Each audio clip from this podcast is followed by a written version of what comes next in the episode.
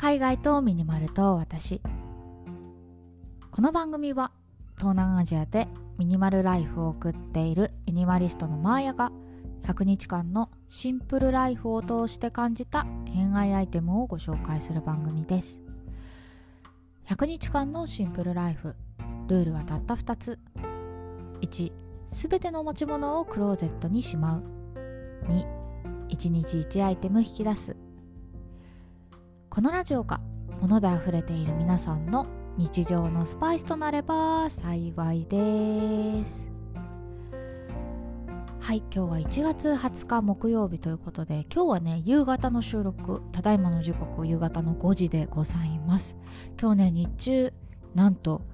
ビザの更新に行ってきたんですよ。私とうとうね今月末でハノイ生活3年目になるんです。早ーと思って。もう早って私しか思ってないんですけど。私ねこんなにベトナムが好きになると思わなかったんですよね。最初の時とかね私マジで1年で帰ろうと思ってたんですよ。これはベトナム来る前の話なんですけどそうそうベトナムの話もらっていや海外生活憧れるけど東南アジアあんま好きじゃないんだよなみたいな。なんか臭いし汚いし空気悪いしみたいな なんかすごい思ってたんですけどいざ住んでみれば本当に都で物価安いし人は暖かいし気温も暖かいし花粉はないしいや本当にねもうめちゃくちゃ住みやすいでビザ更新しました。って言ってもね更新って言ってもそ3ヶ月だけなんですけどね。あの私はあの今年日本に帰ろうと思っているので3ヶ月更新して4月ぐらいかな。ちょっとね日本が暖かくなってきたら帰ろうかなと思っております。はい。ということで98日目ですね。いやカウントダウンになってきたな。はい。今日はランチョンマットの話をしたいと思います。この前ね器の話したんですけど食つながりですね。いや最近やっぱね食を見直しておりましてなんかご飯食べる時間を大切にしたいなっていうところからランチョンマットを手に入れました。ということで今日はそんなランチョンマットと食のお話をしたいと思います。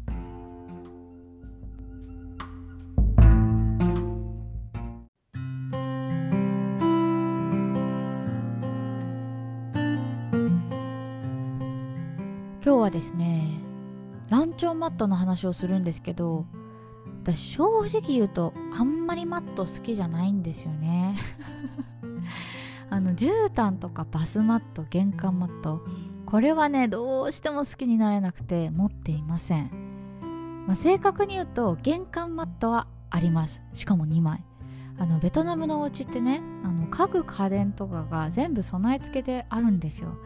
で私のうちね備品が結構備わっててドライヤーがあったりお皿があったりあとはねティースプーンがあったりとかめちゃくちゃ細かいんですけどそんな感じでね玄関マットも備え付けられておりましたでもね入居して早々いやこれいらないだろうと思ってすぐしまいましたね。1枚は、まあ、室内用だったんであのシンク下の観音開きの収納あるじゃないですか。あそこにねくるくるとまとめて立てかけております。で1枚はねなんか外用だったんですよ。あの靴の汚れ取れそうなさなんかこうねあの砂利とか取れそうなやつ。あれだったんで一応ベランダに立てかけております。で私ねバスマットも実は持ってなくて全く使わないんですよ。あの私のお家がねあの床がタイルなんですね。だからまあほっとけば乾くっていう。そういうねあの床材にだいぶ助けられてマットなし生活を行っております。で私がねなんでそんなにマットが好きじゃないかっていうともうシンプルで手入れが面倒だからなんですね。だってさ絨毯とかまさにそうなんですけど私あの社会人1年目の時に一人暮らしを始めてあの社会人1年目の時の一人暮らしってさ、まあ、初めてよね。もう家具家電とかも全部こだわりたいわけよ。あのえ照明何にしよう？ベッドの色は何にしようとか。シーツの柄はとかいちいちこだわるわけですよ。でそんな中でね私が譲れなかったのは絨毯だったんです。なんか絨毯とかさ汚れるじゃないですか。だから全然ニトリとか IKEA とかで十分だったのに私はねあのフランフランっていうわりかし高めな雑貨屋さんで買ったんです。確かね23万したと思う。あの8畳ぐらいの 1K よ。それで絨毯23万って高くない？でそんなね高い絨毯を買ってめちゃくちゃ気に入ってたんですけど本当に手入れがめんどくさかった。あの毛足の長いやつだったんですよ。ふかふかなやつ。で座り心地最高だったんですけど毛足が長いからあの掃除機かけると引っかかるしあとなんかせんべいとか食べてこぼしちゃった時もう見つけるの大変みたいな。だからすんごい汚くて。で絨毯だと洗えないじゃないですかそんなにね。でああこうやってなんかめんどくさいこと増えていくんだなっていうことに気づいてそこからですよ。もう絨毯はいらないと心に決めました。使っている方いたらごめんなさい。でそんなねまあマット嫌いな私がですよ。あのなぜランチョンマットは使うのかっていう。でそれなんですけど私一つ理由があって今年からね今年からっていうか去年ぐらいからなんですけど食の時間を大切にしたいなって思うようになったんです。まあ、確かにねそのランチョンマットを敷くことによってテーブルが汚れにくいとかそういうメリットはあります。でも私はねなんかそういうメリットはあまり感じてないんですよ。だって拭けばいいから。でそれ以前に私はねこのランチョンマットの存在意義とはみたいなことを考えた時に招き猫の下にある座布団だなっていうふうに思ったんですよ。あの招き猫ね座布団の上に座ってるじゃないですか。で招き猫って招き猫だけで成り立ってるはずなんですよ。わざわざ座布団いるみたいに思うんですけどあの座布団があることによって招き猫の価値が上がっているのではないかっていうなんかそういうふうに思うんですね。で話だいぶそれたんですけどこの食事におけるランチョンマットっていうのは招き猫の下の座布団だと思うんです。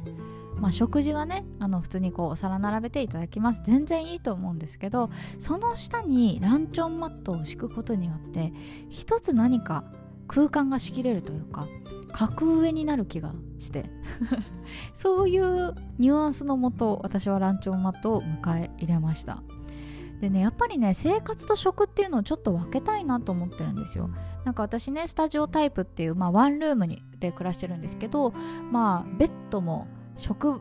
食事もあとはあの仕事をする場所も全部ワンフロアで完結してるんですね。部屋とか扉とかで区切られてないんですよ。で私の場合ねその仕事をする机とご飯を食べる机は分かれてはいるんですけれどもやっぱりダイニングテーブルで書き物をしたりとかそういうこともあるんですね。でそんな時についついご飯を食べてしまう。ながらでご飯を食べてしまう。それはなんかちょっと食事に失礼なのではないかっていうことでちゃんとこう机の上を片付けてご飯を食べるぞっていうねあの気持ちを整えるためにもランチョンマットっていうのを今使っております。でね結構このランチョンマット生活自分の中でハマっていて、まあ、今はね1枚しか持っていないんですけれどもいずれ買い替えようとか買いまそうかなっていうのを考えております。はい。でそんなこんなでですよ、まあ、今日はランチョンマットの話なので私の食事のお話を最後しようかなと思っているんですけれども私はですね1日に4回から5回ご飯を食べております。あの今ね筋トレしてるんで結構ね食事の回数を分けて食べるようにしてるんですよ。